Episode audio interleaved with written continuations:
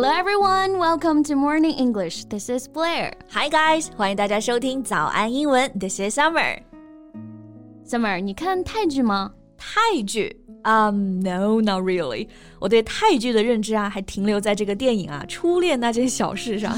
yeah, that one was famous. 哎，所以你最近是看到什么好看的泰剧要给我安利了吗？ No, not that. I don't watch Thai shows either. 不过啊，现实可真的是比剧要抓马多了。 are you talking about Tangmo? Yeah, what else? 就我现在还处在对于这个事件的震惊当中啊。Yeah, I totally get it. 相信大家最近也都刷到了。泰国女星 Tangmo 和朋友呢一起出游的时候落水身亡，年仅三十七岁。嗯，太可惜了。不过这个事情受关注呢，也不仅是因为 Tangmo 她的明星身份，还有她的死因也是存在众多疑点。Yeah, so how about we talk more about it today? Sure. 在节目的开始，给大家送一个福利，今天给大家限量送出十个我们早安英文王牌会员课程的七天免费体验权限，两千多节早安英文会员课程以及每天一场的中外教直播课，通通可以无限畅听。体验链接放在我们本期节目的 show notes 里面了，请大家自行领取，先到先得。So, Tangmo was a famous TV star. She has starred in countless dramas and advertisements in her nearly 20 year career, living in the limelight since childhood. 嗯，我也问过我的泰国朋友们啊，他说 Tamil 确实是泰国家喻户晓的明星了。对，从十几岁呢就开始演戏，而且因为长得很漂亮嘛，从小就是大家关注的中心和焦点啊。对，那我们说到的这个关注的中心、现实的焦点，我们就可以用 limelight 来表示。So if someone is in the limelight, a lot of attention is being paid to them because they're famous or because they have done something very unusual or exciting. Yes and the lifeless body of Tangmo was found by rescuers in a river on February 26 after a 38-hour search. 我记得刚开始都只是报道失踪了，然后一天之后呢就变成了噩耗。嗯、警方发布声明说找到了他的尸体。Life 我们知道做名词是表示生命，后面加上形容词后缀 less，l e s s，lifeless 也就是无生命的，lifeless。你说他家人怎么接受得了呀？Tamil was reportedly on a speedboat with five other companions. Her manager, the speedboat owner, and three friends. 对，Tamil 同行一共六个人，他们乘坐的是一辆快艇出游啊，speedboat 表示快艇。对，然后这个同行者啊，同伴，我们就可以用这个单词来表示 companions，重音在第二个音节上，companions。So it was reported that Tangmo had no life jacket on and she was sitting at the back of the boat to urinate since the boat's toilet was broken. That's just impossible. I mean, for a well-known star, urinate in public. 是吧？我也觉得不可能啊。嗯据 Tamil 的经纪人说，他之所以会掉下船呢，是因为船上的厕所坏了，所以 Tamil 在船尾去小便啊，最后呢就不慎掉下去了。Urinate 它做动词表示小便，不过我们平常用的比较多的是 p，p e e p。嗯，那我们先不说这样做的实操性啊，贝贝，你觉得你会不会在船上呃 relieve yourself？No, never！还不要说女明星啊，哪个女生都不会当众这样方便吧？是啊。And she was wearing a one-piece swimsuit under her other clothes. 警方找到她遗体的时候呢，发现她穿的是 one-piece swimsuit，就是连体式的泳衣，所以她必须要全部脱掉才能上厕所。我是真的不认为一个女明星她会当众宽衣解带啊。是的，me neither. And the autopsy also reported that Tangmo had a deep cut on her left leg. Which may have been from the boat propeller. 嗯，那这里我们看两个单词啊，autopsy 表示尸检，重音在第一个音节，autopsy；propeller 表示螺旋桨，propeller。是的，就是有尸检报告显示呢，Tamil 他的左腿上啊有一条很深的伤口，a deep cut，可能是跌落之后呢被船的螺旋桨给伤的。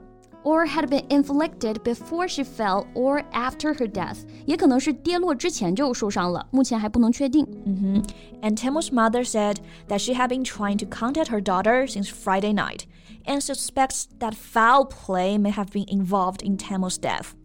家人肯定是最难接受的了啊。Tangmo 的妈妈呢，她就怀疑啊，她的死没那么简单。Foul play is criminal violence or activity that results in a person's death. Foul play 在这里表示的就是谋杀的意思。我突然想起昨晚上看的电影啊，就是《Knives Out》利刃出鞘是这个名字吧？里面就反复提到这个单词啊，就是 foul play，就是有谋杀啊。所以我们说，Tamil 他妈妈的怀疑其实也不是空穴来风的，because she was a good swimmer from a young age.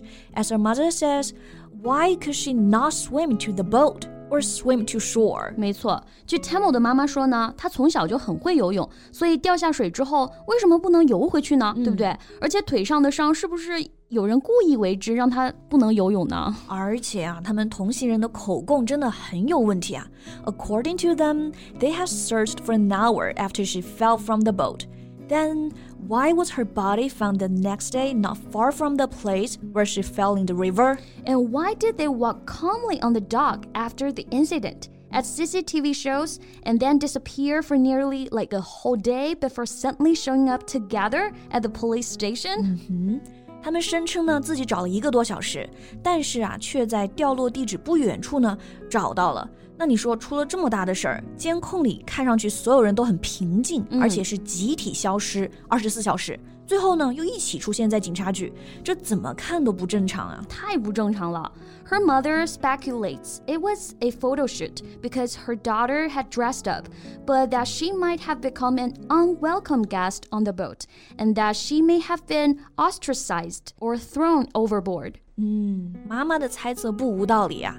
这里我们来看两个单词。speculate 就是表示猜测、怀疑；ostracize 表示排挤、排斥。 他妈妈就认为啊，Tamil 应该是去参加一个拍摄，但后来呢，在船上被排挤，然后就被扔下了河。我觉得被扔下河肯定不是临时起意啊，如果是谋杀的话，那一定是蓄谋已久了。Yeah. As police continued the investigation with the lie detector, her family and fans eagerly await the truth. 是的，警方目前已经准备上测谎仪了，lie detector 表示测谎仪。案件目前呢仍在调查当中，到底是纯粹的意外，还是有人祸夹杂在其中？我们只能静候调查结果了。嗯、但不得不说啊，Tangmo 这一生真的好苦啊。Yeah, in 2007, a car accident marred face, and she underwent extensive plastic plastic surgery to restore it. 二零零七年，她就遭遇了严重的车祸，只能通过一系列的整形手术来恢复她的容貌。Yes, and her troubled life life was the subject of constant social media debate, especially her marriage, divorce, and subsequent attempted suicide. 是的， 她的第一段婚姻呢也很不顺，让她特别痛苦，还服药啊自杀，但是自杀未遂。但紧接着呢又面临了父亲的病逝，哎，真的太难了。希望真相能早日水落石出吧，给他的家人和粉丝一个交代，也让 Tamil 的灵魂能够得到安息。是的，那我们今天的节目呢就到这里结束了。So thank you so much for listening. This is Blair. This is Summer. See you next time. Bye. 今天的节目就到这里了。如果节目还听得不过瘾的话，也欢迎加入我们的早安英文会员。成为会员，您就可以无限畅听我们每天一场免费的中外教直播课，以及两千多节原创系统课程了。今天我们限量送出十个七天免费试听权限，试听链接放在我们本期节目的 show notes 里了，请大家自行领取，先到先得。